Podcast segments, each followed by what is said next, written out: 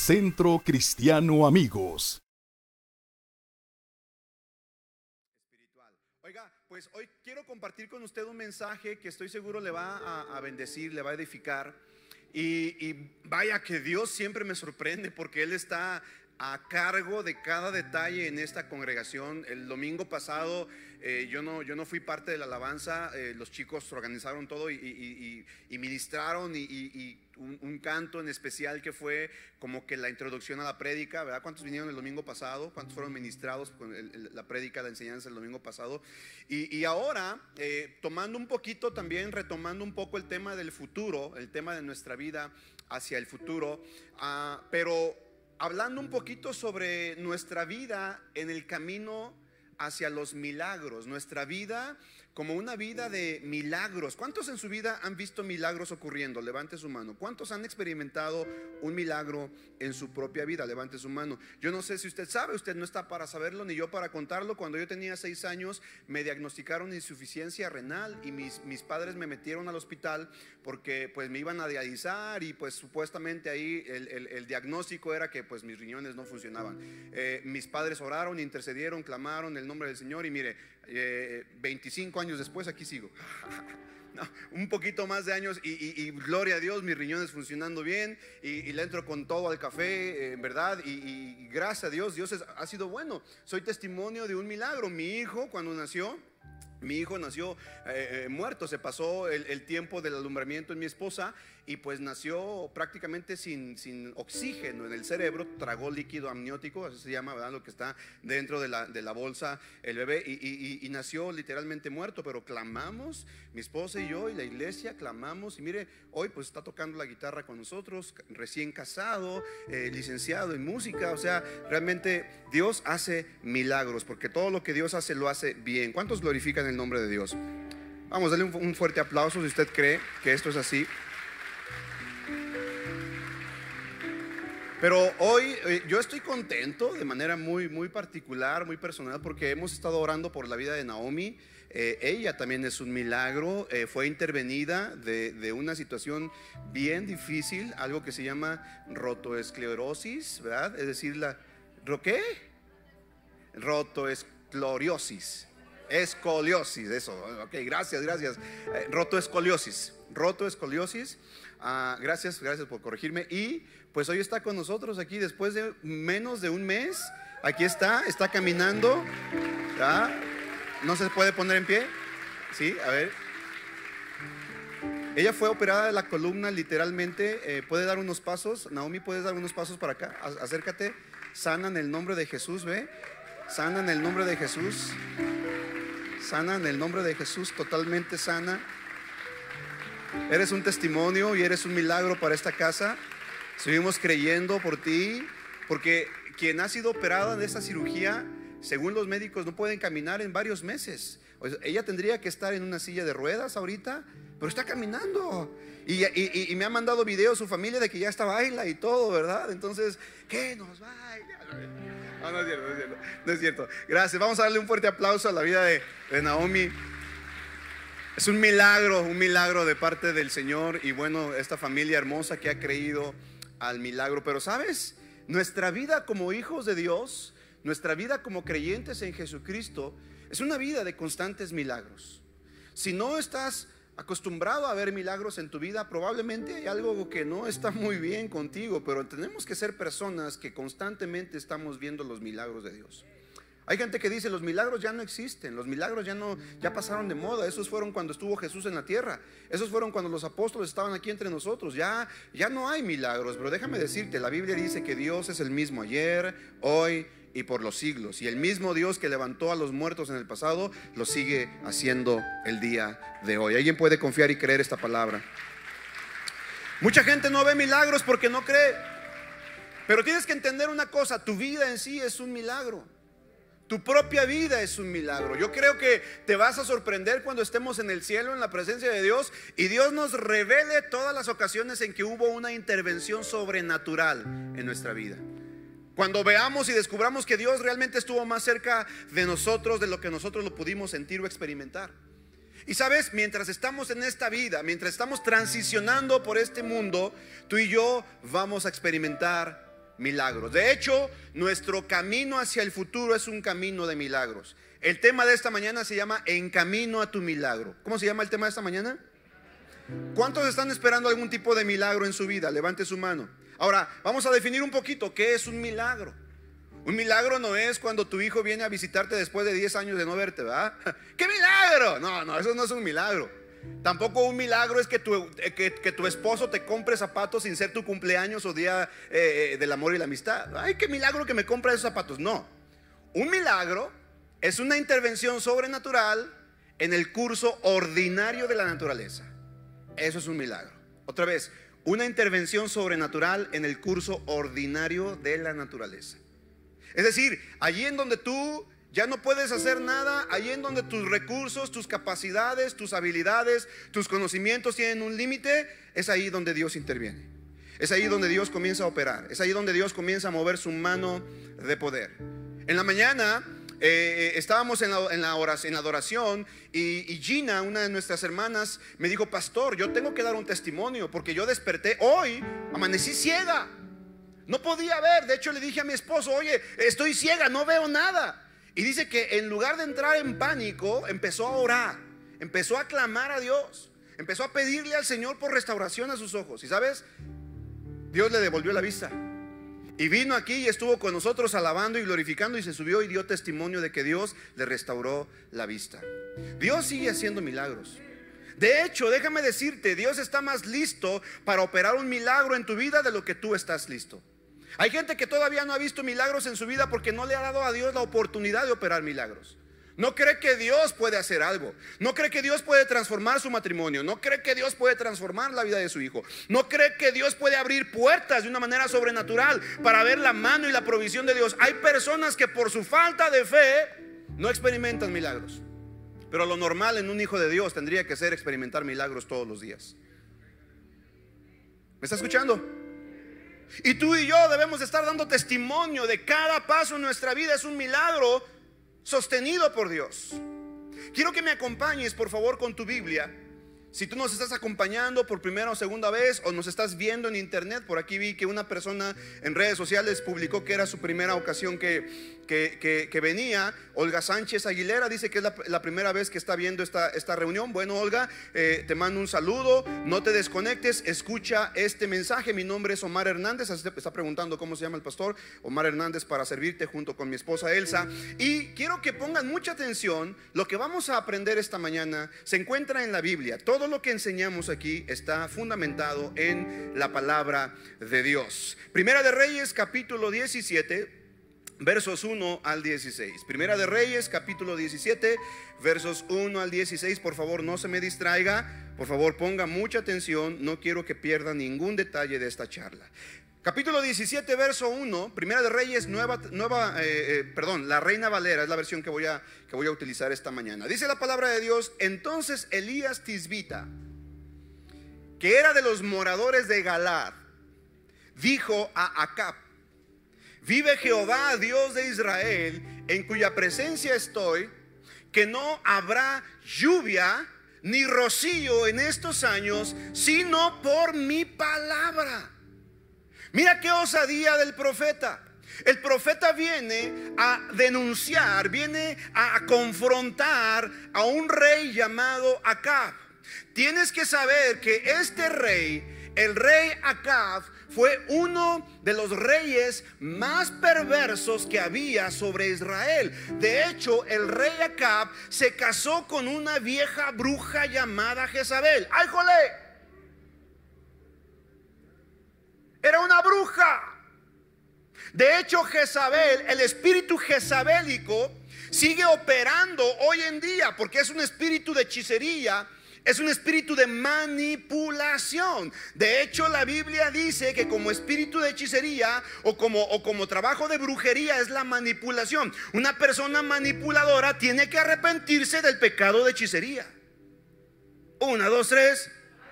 Toda manipulación es hechicería, porque en la hechicería, en la manipulación, se trata de que la persona que está manipulando obligue o haga que otra persona haga lo que él quiera. ¿Me sigue? Entonces, Jezabel era la esposa de Acab. Y Jezabel no era, no era del pueblo de Israel. Acab era un rey de Israel y era un rey que hizo lo malo delante de los ojos de Dios. Se apartó totalmente de la palabra de Dios. Se apartó totalmente de la dirección de Dios y se casó con una mujer pagana. Entonces Jezabel comenzó a influenciar a Acab para que todo Israel se convirtiera en una nación pagana cuando Dios había dicho estrictamente que no se podían mezclar con los incrédulos, que no podían adorar a otros dioses, que no podían agarrar sus costumbres. ¿Estamos bien hasta aquí? ¿Está, comprendiendo el contexto? Entonces, Elías, que es la primera vez que se manifiesta en la Biblia, es la primera vez aquí aparece su nombre. No nos dice de quién, de, quién eran sus padres, no nos, dice, no nos dice la Biblia si estaba casado o no, no nos dice si tuvo más hijos o no. La Biblia inicia la historia del profeta Elías. Dicho sea de paso, el profeta Elías, uno de los más importantes personajes de la Biblia. De hecho, cuando Jesús habla de la ley y los profetas, se refiere a Moisés y a Elías. Y en el monte de la transfiguración, cuando Jesucristo estaba orando en el Getsemaní, se le aparecieron Moisés y Elías, la ley y los profetas. Entonces Elías era un hombre poderoso, ungido para los propósitos de Dios. Y dice la Biblia que viene, se presenta delante del rey Acab y por causa del pecado de Acab y por causa de conducir al pueblo hacia adorar otros ídolos, entonces viene una sentencia hacia el pueblo y le dice, no lloverá sino hasta que yo lo diga. ¿Te imaginas qué poder del profeta? Pero una vez que vino y le dijo esto, el verso 2, mira, mira lo que dice. Y vino a él palabra de Jehová diciendo, apártate de aquí y vuélvete al oriente y escóndete en el arroyo de Querid que está frente al Jordán. Seguramente aquí lo que hizo Dios fue protegerlo porque Acab lo quería matar. Acab le había puesto precio a la cabeza de Elías. Y entonces Dios lo dirige a esconderse en el arroyo de Querid. Y dice el verso 4, ponme atención acá. Beberás del arroyo y yo he mandado a los cuervos que te den allí de comer. ¿A quién mandó que le diera de comer al profeta? Vamos, ¿a quién? Aves de rapiña. Aves que si tienen carne en su boca, en su hocico, en su pico, se lo comen. Pero Dios dio instrucciones, Dios dio dio órdenes precisas de que los cuervos alimentaran al profeta. Wow, imagínate. Dios puede instruir a toda la creación, a toda su naturaleza, a que se hagan cargo de ti. Si Dios cuida a las aves del cielo, si Dios cuida a los lirios del campo, ¿cómo no cuidará también de ti y de mí que somos sus hijos? ¿Alguien puede glorificar el nombre del Padre? Verso 5 dice, mira lo que dice, y él hizo conforme a la palabra de Jehová, o sea, obedeció. Digan conmigo, pues se fue y vivió junto al arroyo de Querid, que está frente al Jordán. Verso 6. Y los cuervos le traían pan y carne por la mañana. ¿Qué le traían los cuervos? Wow, hoy declaro en el nombre de Cristo Jesús que de una manera sobrenatural el Señor envía cuervos para darte pan, para darte carne, para que no tengas ninguna necesidad de ningún bien, porque Dios es tu provisión, Dios es tu fortaleza, Dios es quien cuida de ti, no importa la circunstancia, el Señor está al pendiente de tu vida.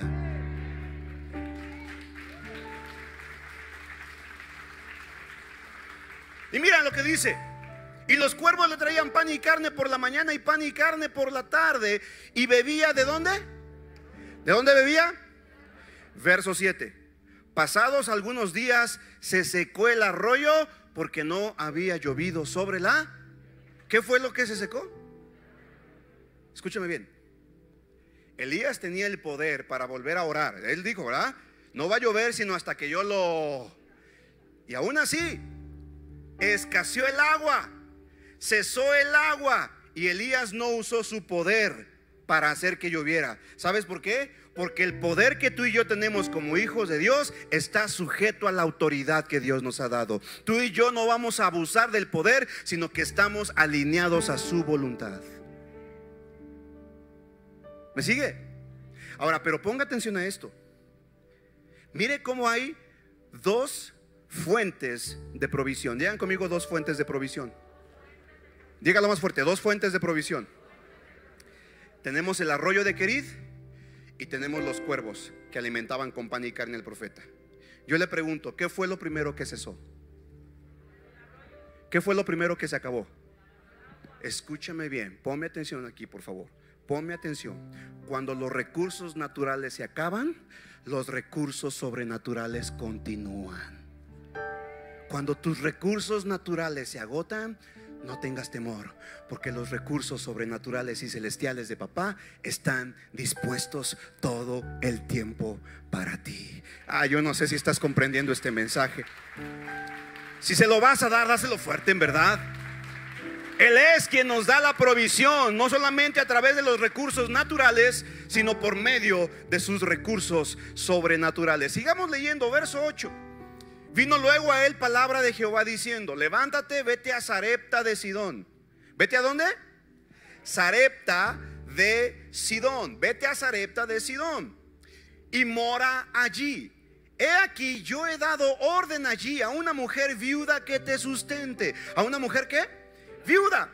Acuérdate que las viudas y los huérfanos en el estrato social de este tiempo era la gente que estaba más vulnerable, era la gente que no tenía nada, era la gente que estaba totalmente desprovista de toda oportunidad de poder, de poder salir adelante.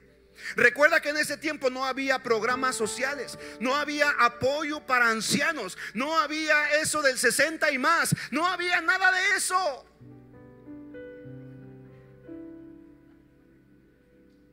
Ella era una viuda pobre. Y el hijo no se metió al programa para recibir el dinero de los ninis.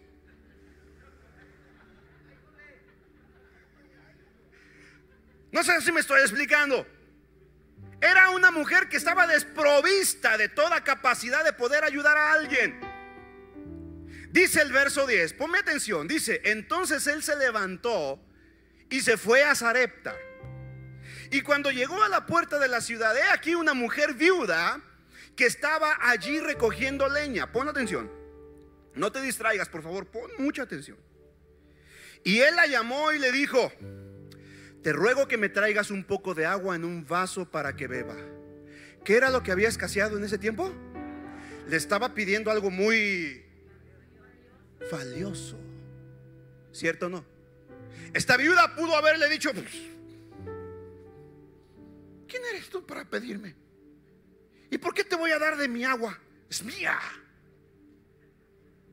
Pudo haber tenido esa actitud, ¿cierto o no? Pero mira lo que dice. Verso 11. Y yendo ella para traérsela, él la volvió a llamar y le dijo, oye, oye, viuda, ven para acá. Y regresó la doña.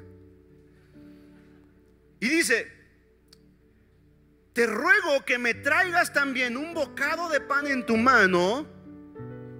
Y ella le respondió. Mira cómo le respondió. Le dice, vive Jehová, tu Dios. ¿Cómo le dice? Vive Jehová, tu Dios. Esta mujer reconocía que Elías servía al Dios verdadero. Y decía que no tengo pan cocido, solamente un puñado de harina tengo en la tinaja y un poco de aceite en una vasija. Y ahora recogía dos leños para entrar y prepararlo para mí y para mi hijo, para que lo, comamos y nos dejemos morir. O sea que era la última provisión de la viuda y de su hijo, era lo último que tenía. Literalmente era su última, su última cena.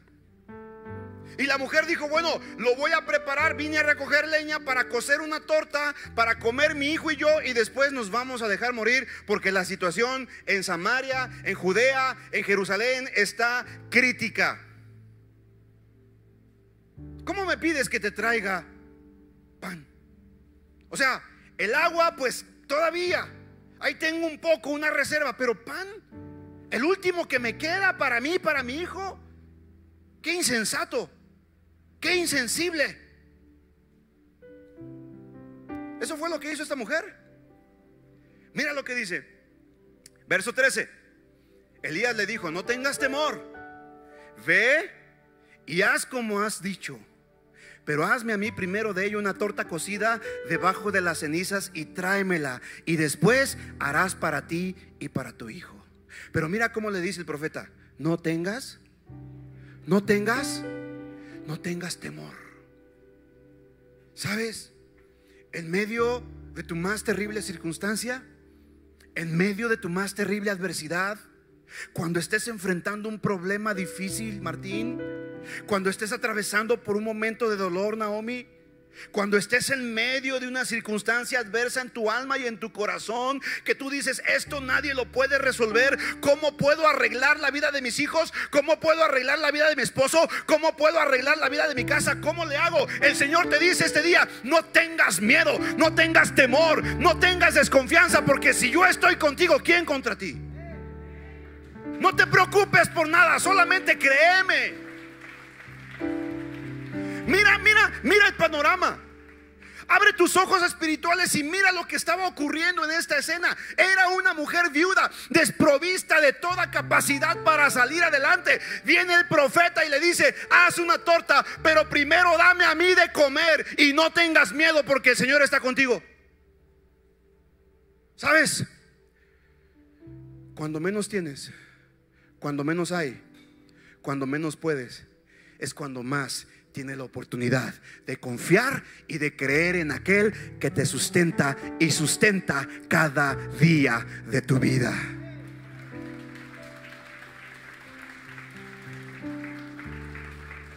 Verso 14 dice, porque el Dios de Israel ha dicho así, la harina de la tinaja no escaseará, ni el aceite de la vasija disminuirá hasta el día en que Jehová haga llover sobre la faz de la tierra. Verso 15. Entonces ella fue e hizo como le dijo Elías y comió él, comió ella, comió su casa muchos días. ¿Cuántos días comieron?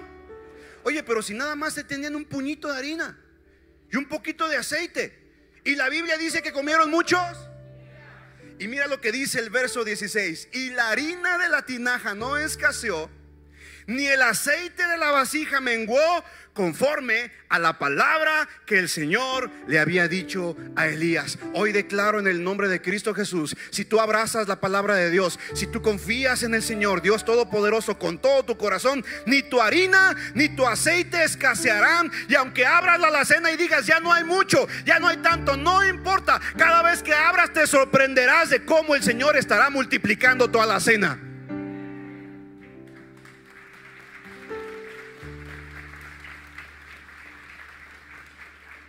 Pastor, pero esto ocurrió hace miles de años. Pero era Elías, pastor. O sea, wow, un hombre de Dios. ¿Sabes qué dice la Biblia sobre Elías? En Santiago capítulo 5, si mal no recuerdo, dice que Elías era un hombre sujeto a pasiones semejantes a las nuestras. Es decir, Elías era un hombre de carne y hueso como tú y como yo. Algunos más carne, otros más hueso, pero como tú y como yo. Y aún así, Dios lo utilizó de una manera poderosa.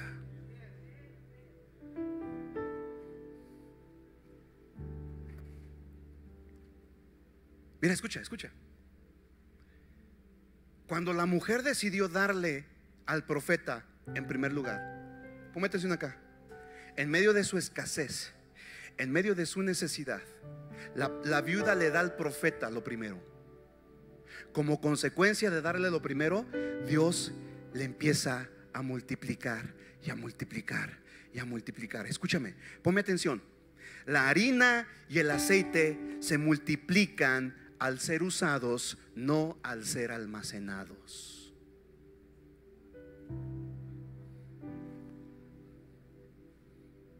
Tu harina y tu aceite se multiplicarán cuando sean usados y no cuando sean almacenados. ¿Qué hubiera pasado si esta mujer decide almacenar esa harina y ese aceite? Si hubieras muerto. Pero porque decidió usarlos y honrar al profeta, honrar a Dios por medio del profeta, Dios le multiplicó su harina y su aceite. Escucha, cuando tienes miedo al futuro, y te sientes vulnerable, no sabes a dónde vas, no sabes cuánto tiempo va a demorar y no sabes qué va a pasar cuando llegues ahí, qué es lo que haces, qué sucede. Hay mucha gente que tiene tanto temor al futuro, ve las noticias y dice, ¿qué va a pasar? ¿Qué va a suceder conmigo? ¿Qué va a suceder con mis hijos? ¿Qué estamos viviendo? Recuerda que el camino hacia el milagro muchas veces pasa por un territorio incómodo. ¿Cuántos están esperando un, milagro de parte de Dios en su vida? Levante su mano. Ok, tienes que recordar, el camino a tu milagro muchas veces pasa por territorios incómodos. La Biblia nos enseña en este pasaje que el, el, profeta le pidió a la viuda que le diera primero a él de comer. Porque Dios le había ordenado a la viuda, Dios ya había dado la orden de que a través de una viuda Elías fuera alimentado. Dios le dijo a Elías que caminara más de 100 millas durante una sequía a través de un territorio peligroso, donde todo el mundo lo conocía y sabía que el rey Acab le tenía un precio por su cabeza. Yo no sé si tú sabes esto, pero escúchame. Dijimos que Acab se había casado con quién? Con Jezabel. ¿Y sabes de dónde era Jezabel? Era de Sidón, en donde estaba la ciudad de Sarepta. O sea, Dios mandó a Elías a la misma ciudad en donde Jezabel había nacido. Asústate conmigo. Una, dos, tres. No, asústate, asústate.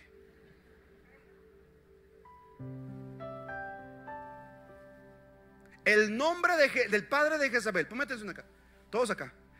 El nombre del padre de Jezabel era Elibaal que significa Baal es el Señor.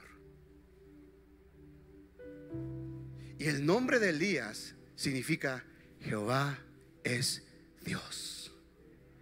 Era una lucha entre Dios y los falsos dioses. ¿Sabes? Escúchame. Cada hijo de Dios estamos luchando una guerra para demostrar que nuestro Dios es el verdadero Dios. No una religión, no una secta, no una filosofía, no una iglesia, un hombre llamado Jesucristo, el Hijo de Dios. Por eso, cuando te encuentres en la más terrible situación, probablemente estás metido en una sequía en tu economía, en tu relación personal, familiar, espiritual, lo que sea. Dios te está llevando ahí para que por medio de tu vida, caminando delante de Dios, pueda manifestarse que realmente Jehová, el Señor, es tu Dios.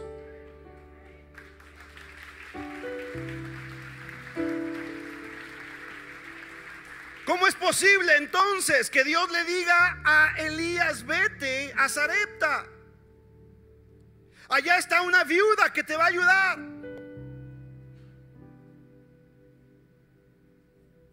Pero ¿cómo podía ayudarle una viuda indefensa? A proteger a un profeta como Elías, que en cuanto entrabas a la ciudad podías ver cartelones, anuncios, hasta publicado en la página de Facebook de la ciudad. Se busca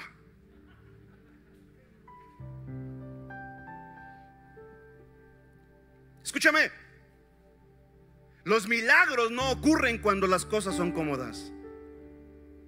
Los milagros ocurren cuando las cosas son incómodas.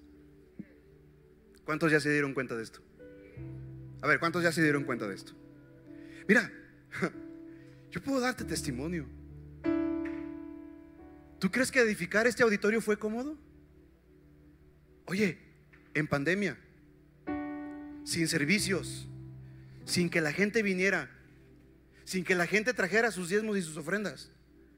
Era una, situación muy, muy incómoda.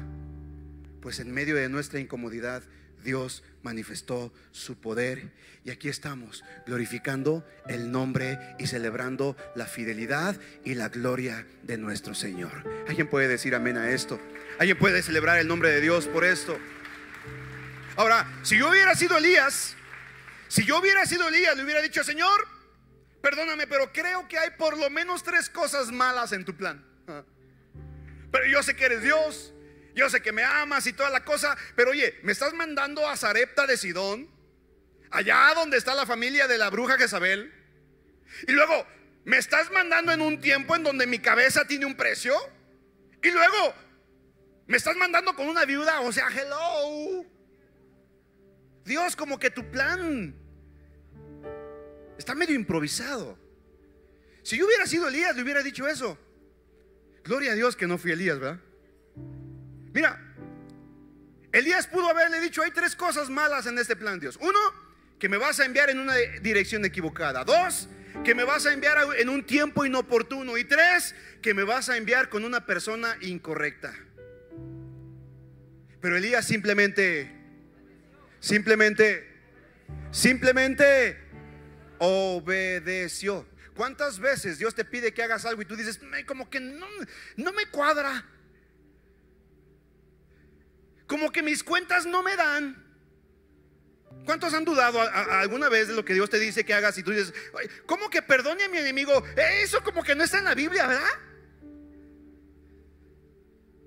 ¿Cómo? Pues Elías, ¿qué hizo? Simplemente obedeció. Ahora, ¿por qué será? Pregúntame, pastor, ¿por, qué? ¿Por qué será que el camino de Dios hacia un milagro a menudo nos lleva a través de territorio incómodo? Pregúntame, pastor, ¿por qué? Qué bueno que me preguntas. ¿Sabes por qué?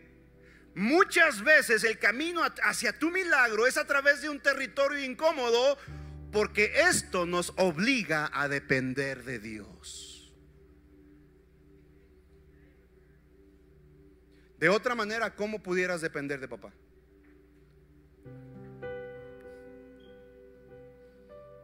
¿Verdad, Naomi? No ha sido fácil, hija.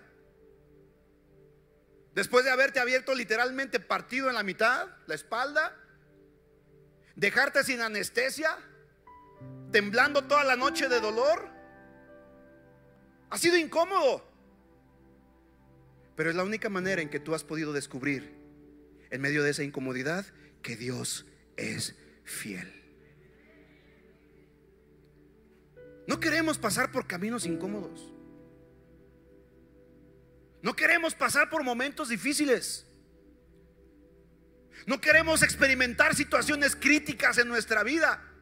Y decimos, ¿por qué estoy en medio de un fracaso matrimonial? ¿Por qué estoy en medio de un quebranto económico? ¿Por qué? Porque es ahí la única oportunidad que tienes para depender de Dios. Porque de otra manera dependerías de tus recursos, de tu habilidad, de tu sabiduría. Y dejarías de ver la mano poderosa de Dios en lo que haces.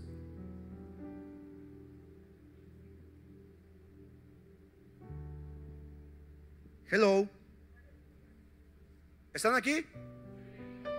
Hágame señales de humo, a ver si están aquí. ¿Ya se me aburrió? ¿Cuántos están aprendiendo algo de parte del Señor acá? Ahora yo pregunto, ¿cuántos han estado atravesando un camino incómodo? Levanta su mano. ¿Cuántos dicen, ay, pastor, ya, que ya se acabe eso? Levanta su mano. Ok, felicidades, porque estás posicionado en un camino para ver tu milagro. Prepárate porque estás camino a tu milagro. Vamos, alguien puede darle un fuerte aplauso al rey. Escucha, los milagros nunca suceden en tu zona de confort. ¿Sí le estoy predicando a la iglesia correcta? ¿Están aquí? Nunca verás un milagro en tu zona de confort. Tendrás que salir de ahí para experimentar el milagro.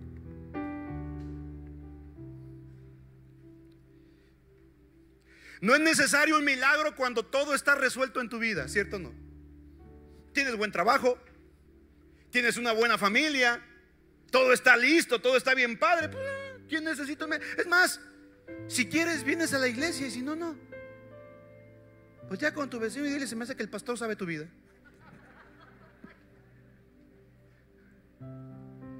¿Cierto o no?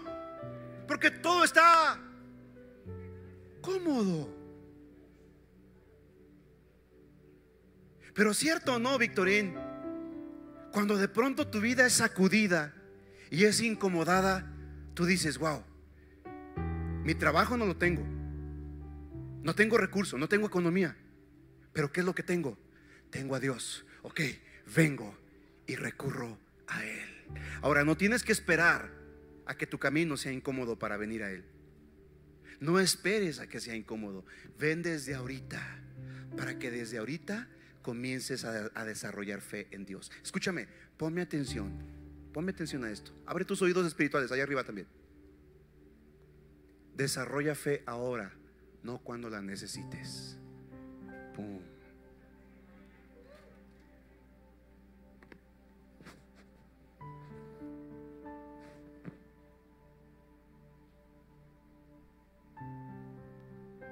¿Me estás siguiendo?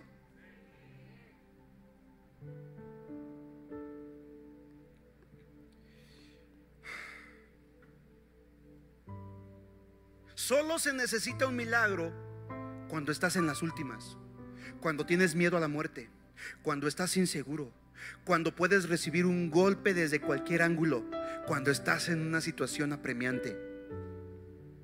Yo te pregunto, ¿en qué momento de tu vida estás? ¿En tu economía cómo estás? ¿En tu relación familiar, personal, físicamente? ¿Estás un poco nervioso por tu futuro? ¿Un poco al borde del colapso o, o por tu seguridad? ¿Estás incómodo? Si esa es tu condición ese día, felicidades, porque estás en camino para ver un milagro.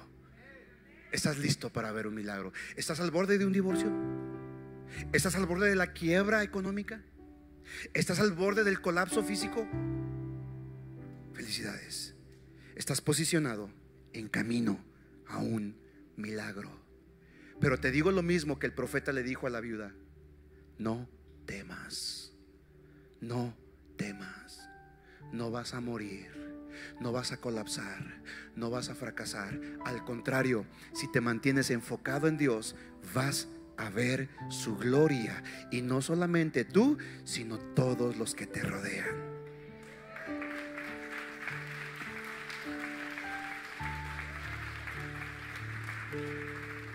Ahora, ¿qué hacer mientras viene el milagro? Pregúntame, pastor, ¿y qué hago mientras?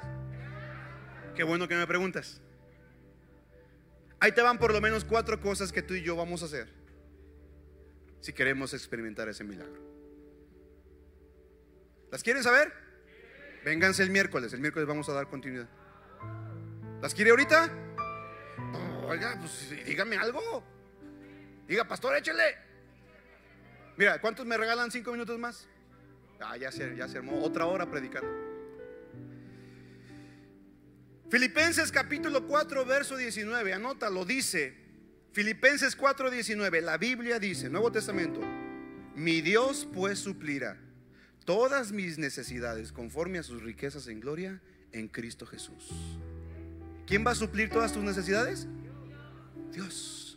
Mi Dios suplirá todas mis necesidades. Ojo con esto. No todos tus caprichos.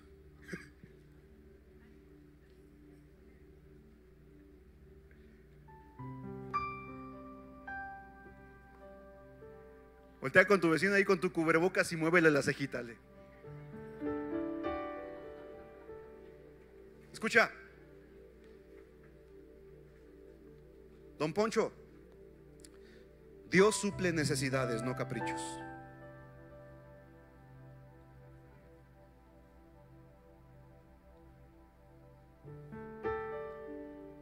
La diferencia entre una necesidad y un capricho.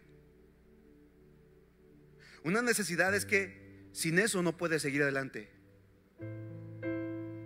Y un capricho es que si no lo tienes haces berrinche. Pero no depende tu vida de ello. Ah. Y ahí estamos, como niños berrinchudos, pidiéndole a papá que nos dé un capricho. No, pero la Biblia dice, mi Dios puede suplir a qué? Yo te pregunto, ¿el bienestar físico es un capricho o una necesidad? ¿La salud es un capricho o una necesidad? ¿El alimento y el sustento diario es un capricho o una necesidad? ¿Tu relación familiar es un capricho o una necesidad? ¿Estar bien con tus hijos es un capricho o una necesidad? Pues todo lo que entre de esa, dentro de esa categoría, necesidades, el Señor te dice, tu Dios, a aquel en quien confías, a aquel a quien le has abierto la puerta de tu corazón, ese en quien has puesto tu fe, suplirá todas y cada una de esas necesidades. Todas, todas.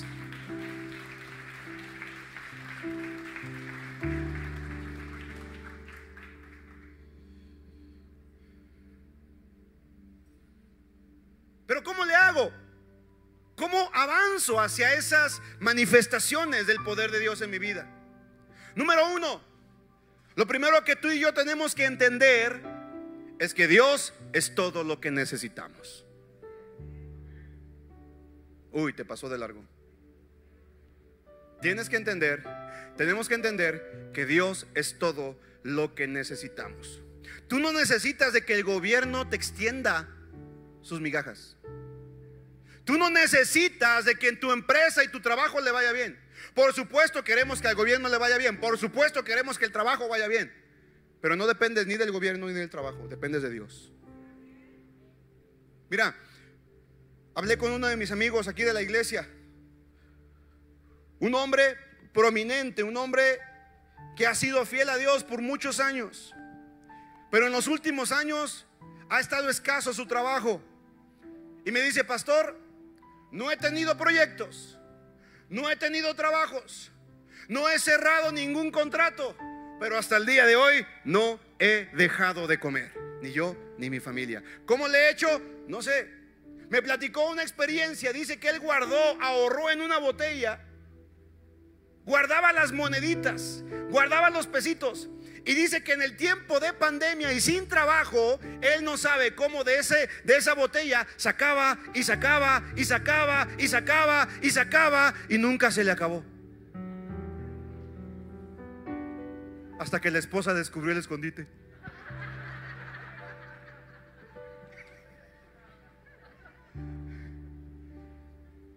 Y me dice, pastor, no tengo contratos, no tengo mucho trabajo pero mi familia y yo hemos comido. Y vaya, lo noto más gordito.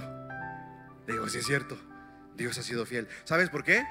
Porque tu provisión, porque tu economía, porque tu bendición no depende ni del gobierno ni de tu, ni de tu trabajo, depende de Dios. Porque Dios es quien suple todas tus necesidades.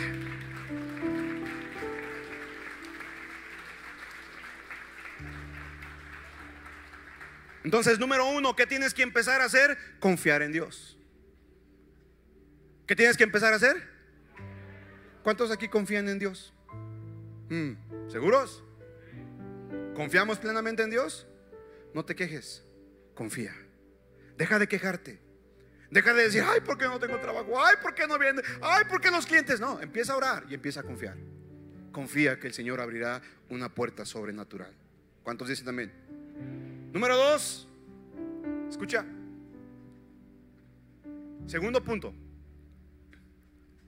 Donde Dios guía, Dios provee. Donde Dios guía, Dios provee. El profeta fue guiado a Zarepta de Sidón. No había nada, lo estaban buscando ahí. Ale. Lo mandó con una viuda que no tenía, aparentemente no tenía pero sabes, cada vez que tú eres guiado por Dios, al lugar donde Dios te guía, ese lugar Dios te proveerá. No te muevas por emociones. No te muevas por circunstancias. No digas, ay, ya eh, me voy. ¿Te acuerdas de cuando predicamos de casa de pan y casa de incesto? El Imelé que se movió de la casa de pan, ¿a dónde? A la casa de incesto por causa de la qué? De la necesidad. Hey, Tú y yo no debemos movernos por necesidad. Debemos movernos por la voluntad de Dios.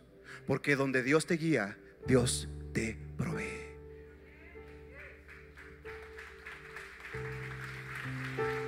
Dáselo fuerte al rey.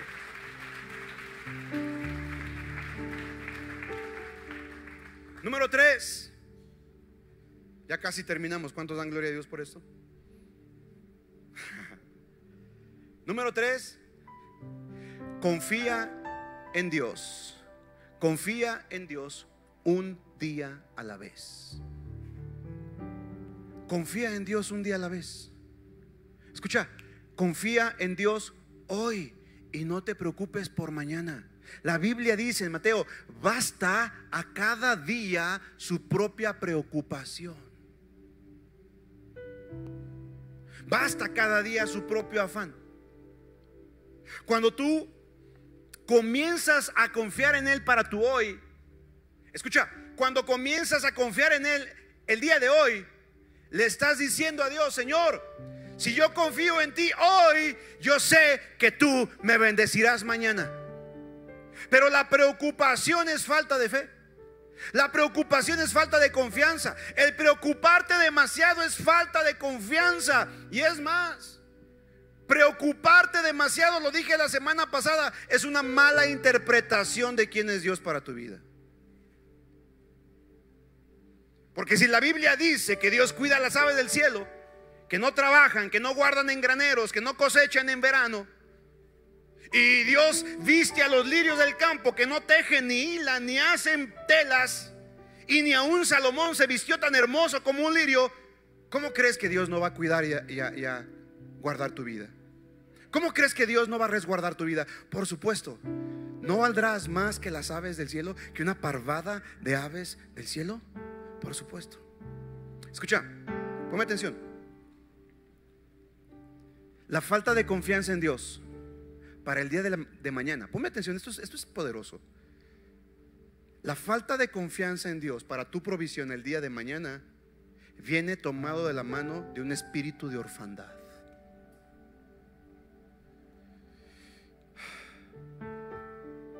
El espíritu de orfandad te hace dudar que tengas sustento mañana. Pero cuando tú sabes que eres hijo de Dios, entonces ese espíritu se va.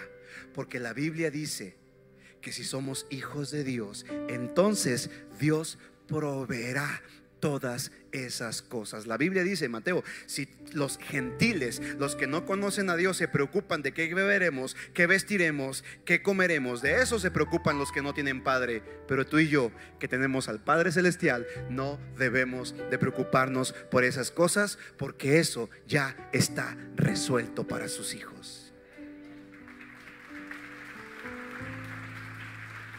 Quisiera que le dieras un fuerte aplauso con todo tu corazón al Señor, fuerte. Porque es la verdad, es la palabra de Dios.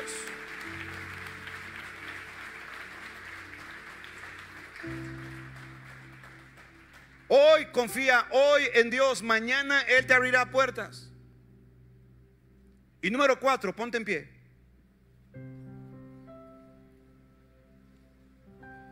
¿A cuántos les ha bendecido esta palabra? Quiero saber. ¿Cuántos son bendecidos con esta palabra?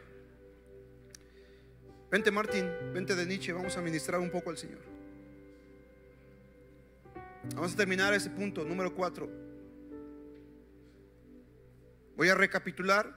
Número uno, Dios es todo lo que tú necesitas. Si tienes a Dios, aunque no tengas nada, lo tienes todo. Porque Dios es todo lo que necesitas. Número dos, donde Dios te guía, Dios te provee. Deja que sea Dios quien te guíe. El día de mañana que inician tus actividades laborales, ¿me dejas darte un consejo?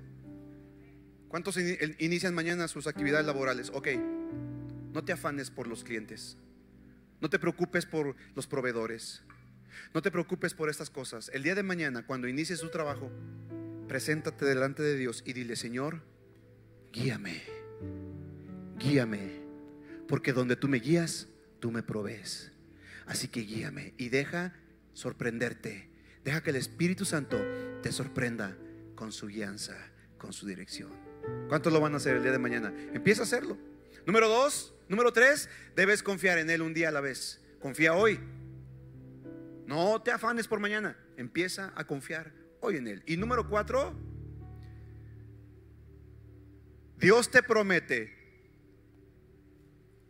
activar el milagro. Dios promete obrar cuando eres obediente.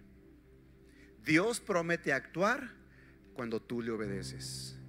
Yo te pregunto, ¿en qué momento la harina y el aceite en la viuda se multiplicaron? ¿Cuándo qué? Cuando obedeció. ¿En qué momento los panes y los peces en, en los evangelios se multiplicaron? Cuando los discípulos empezaron a qué? A repartir. Cada vez que tú obedeces, cada vez que tú obedeces, entonces comienza a operarse el milagro. Mira,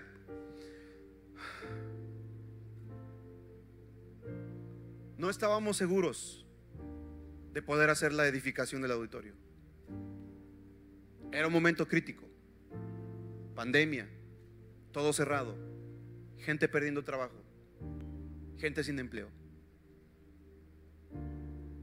Pero Dios nos dijo, háganlo. Y lo hicimos. Aquí están los arquitectos, Carlo, Oni, Miguel, los que me ayudaron, me ayudaron con la administración, Susi, Martita. La empresa que nos ayudó con la luz a, poner la electrificación. De pronto llegaban semanas, y aquí está Carlos que no me va a dejar mentir. Llegaban semanas y me decía, pastor, hay que pagar 300 mil pesos. Ahora hay que pagar 250 mil. Ahora llegó la lámina. Ahora llegó esto. ¿Sí o no, José? Y yo decía, ¿y de dónde? No hay reuniones. El gobierno canceló las actividades. Pero sabes, tu obra y mi obra no dependen de nuestros recursos. No depende de nuestra sabiduría y de nuestro conocimiento. Depende de Dios. Y cuando no había, espérame, no había nada. De pronto venía con Martita allí. ¿Cómo le vamos a hacer para pagarle a los trabajadores? Estuve tentado, escúcheme, estuve tentado a despedir a dos, tres.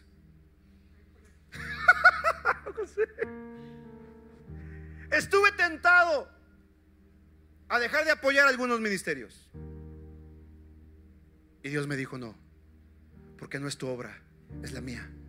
No depende de ti, depende de mí. Solamente confía.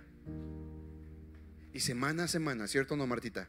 Semana a semana no quedamos a deber a ningún proveedor ningún producto. Nada. Nada.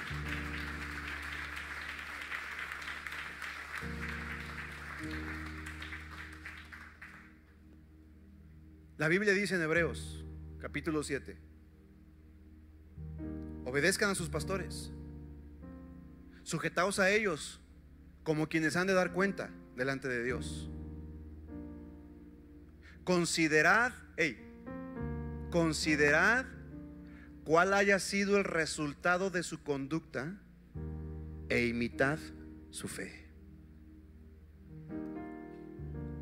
¿Qué te quiero decir con esto? No imites mi conducta, imita mi fe. Considera mi conducta, pero imita mi fe. Y esto que hemos hecho no es porque yo lo haya merecido, créemelo. Yo, yo vengo a veces, estoy aquí en la noche, cuando no hay nadie, ya todos se fueron. Vengo y me siento aquí en este bordo, comienzo a mirar todo esto y lloro de alegría, de gozo en mi corazón, porque yo no merecía esto, porque no es mío. Solamente decidí creerle al Señor. Pero ¿sabes por qué lo hizo el Señor? Porque con esto yo te estoy animando a ti a que le creas. Porque si un hombre como yo, que no tiene nada, pudo ser usado por Dios para hacer algo, imagínate tú que tienes al Espíritu Santo, que tienes a Dios, que Dios está contigo, ¿qué es lo que puedes lograr? Así que deja de mirar tus limitaciones y comience, comienza a creerle a papá. Hoy te digo en el nombre de Cristo Jesús, deja de mirar tu situación, deja de mirar tu economía, deja de mirar tu condición y míralo, míralo a Él y créele a Él en cada paso que des. Levanta tus manos ahí en tu lugar. Dios empezará a bendecirte y a multiplicarte tu harina y tu aceite en el momento en que empieces, empieces a dar el primer paso. Empieza a dar el paso de fe. La mujer viuda tuvo que ser obediente y dio el primer paso. Se estaba preparando para cocer una pequeña torta y comer la última comida de su vida junto con su hijo. Pero ella decidió creerle a Dios, creerle al profeta y por su fe Dios la sustentó y la bendijo muchos años. Hoy te digo, iglesia, créele a papá, créele a Dios, cree a su palabra y da el paso de fe. Y por ese paso de fe empezarás a ver milagros extraordinarios en tu vida. A lo mejor dices, pastor, es que mi matrimonio está en ruinas, mi matrimonio está acabado. Bueno, hoy te animo, da el paso de fe, comienza a creer que tu matrimonio es restaurado. Tal vez tú dices, pastor, mi economía está en quiebra, estoy en bancarrota. Hoy empieza a dar el paso de fe y comienza a obedecer a Dios en lo que tienes que ser obediente. Tal vez tú dices, pastor, estoy enfermo, me desahuciaron. Hoy da el paso de fe Comienza a hacer las cosas que no podías hacer y comienza a recibir tu milagro en el nombre de Jesús. Vamos, si hay alguien aquí que lo crea, levante sus manos, levante sus manos y adore al Señor. Y quiero que diga conmigo, hoy doy pasos de fe. Hoy comienzo a dar pasos de fe. ¿Y cuál es el primer paso de fe que tienes que dar? Abrirle tu corazón a Jesús. Reconocer que Jesucristo es tu Rey y tu Señor. Si tú no le has abierto tu corazón a Jesucristo, es el primer paso de fe que tienes que dar. Si tú no estás seguro de que el día que mueras vas a ir al cielo, tienes que entregarle tu corazón a Jesús. Haz esta oración conmigo, todos con sus manos en lo alto. Hagan esta oración conmigo. Quiero que digas, Señor Jesucristo, te abro mi corazón para que entres en él. Y a partir de este día, seas mi Señor y mi Salvador por la eternidad. Me arrepiento de todos mis pecados, renuncio a ellos, les doy la espalda y camino hacia ti. Renuncio, quiero que lo digas fuerte, renuncio a todo pacto que yo haya hecho, consciente o inconsciente, con Satanás o con este mundo, y rompo de mi vida toda atadura, toda esclavitud, toda maldición, y cierro toda puerta que le haya abierto al diablo de manera consciente o inconsciente y le entrego mi vida a Jesucristo, el Hijo de Dios, que vino a este mundo por obra y gracia del Espíritu Santo, a través de la Virgen María, pero que murió en una cruz por mis pecados y al tercer día resucitó de la muerte, venciendo al pecado y venciendo a la muerte. Y hoy está sentado vivo a la diestra del Padre, intercediendo por mí. Creo en ti, Jesús, desde ahora y para siempre. Hazme tu Hijo. Gracias por darme vida eterna. En el nombre de Jesús. Amén. Amén y amén. Alguien que le dé un fuerte aplauso a Dios por esto.